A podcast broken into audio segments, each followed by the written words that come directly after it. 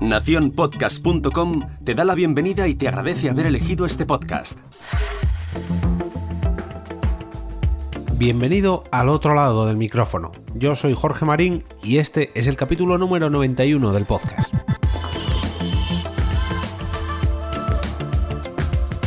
Si ayer os comentaba que fue David Bernat el que me avisó de la creación de la Embajada Podcaster, hoy tengo que agradecer a radio oyentes que me hayan facilitado el artículo del que os voy a hablar a continuación. Se trata de un post publicado en Podcast Business Journal y está escrito por Molly Rallan. Se titula 5 razones por las que debes comenzar un podcast. Bueno, originalmente era 5 Reasons You Should Start That Podcast, para ser honesto.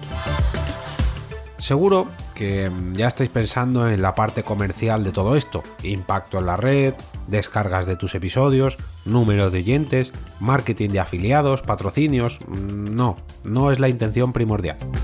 El artículo aprovecha el arranque del 2020 y los propósitos de Año Nuevo para motivarnos y que de una vez por todas comencemos con ese podcast en el que llevamos tiempo pensando y que seguramente nos hará mejores personas, gente más abierta y sobre todo más completa, que hará que nos sintamos mejor con nosotros mismos, que evolucionemos en cierto sentido. Y no, para los que estéis pensando que esto es un capítulo sobre mindfulness, sobre coaching, sobre autoayuda, no, seguimos dentro del mundo del podcasting.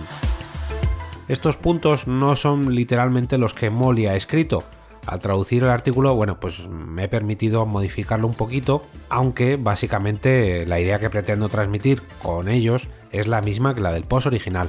De todas maneras, como siempre, os dejo el enlace al artículo original en las notas del programa. El primero de estos puntos es rompe la zona de confort. Crucemos las fronteras y rompamos las barreras que nosotros mismos nos hemos impuesto.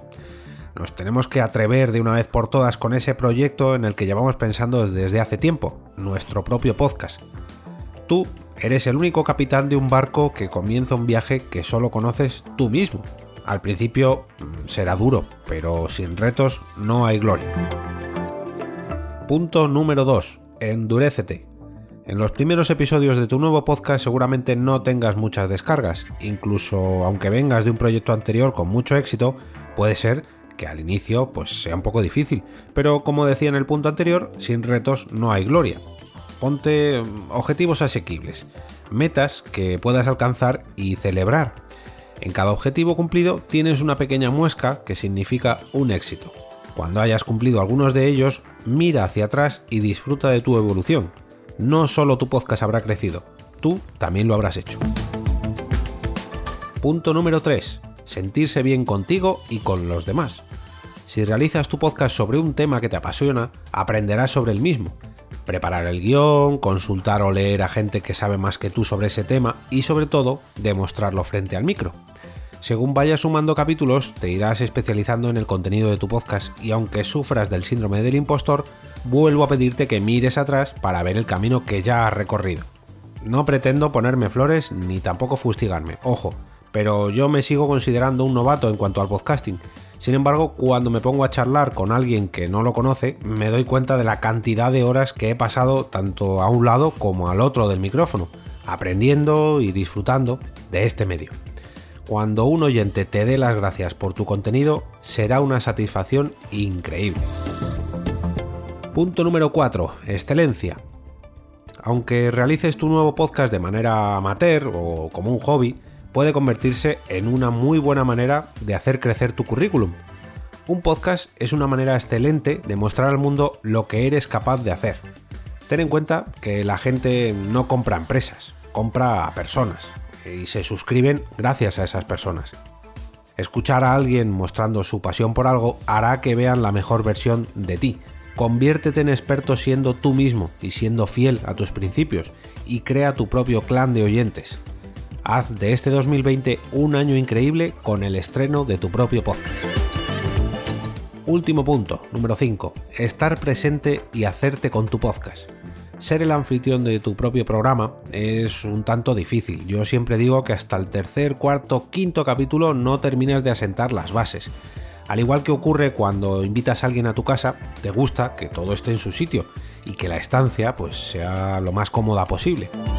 Tendrás que buscar tu espacio y posiblemente en los primeros capítulos no te sientas eh, muy muy cómodo, pero bueno, poco a poco irás haciendo de tu programa tu espacio sonoro personal y tanto tú como los invitados o incluso los propios oyentes estarán mucho más cómodos cuando te escuchen. Cuando te quieras dar cuenta, te habrás hecho con el control de tu podcast y la grabación será perfecta, tal y como tú estás buscando. Por última vez, te aconsejo que mires hacia atrás y veas todo lo que has conseguido con tu podcast durante este año. Me gustaría conocer al menos uno de los motivos por los que habéis creado vuestros propios programas. Espero vuestras respuestas pues en los comentarios de la plataforma donde estéis escuchando esto o bien a través de Twitter. Podéis encontrar mi perfil en esta red social buscando EOB con V.